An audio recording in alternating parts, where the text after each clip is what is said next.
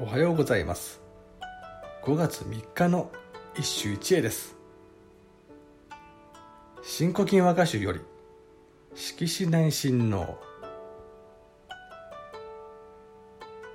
声はして雲井にむせぶホトトギス涙や注ぐ酔いの村雨。声はして雲地にむせぶホトトギス涙や注ぐ。酔いの村雨。これもさみだれとの取り合わせであるが主人公はホトトギスそれ自身になって写生家の風体をとる。何かあってホトトギスがむせび泣くのにさみだれが涙を合わせたごとき風景。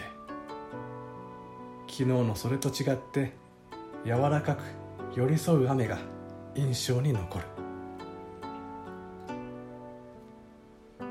読み人は色紙内親王同じく新古今漢人であるが定海言葉院が物語風の味付けを好んだのに対し彼女は繊細な写生歌を得意とした。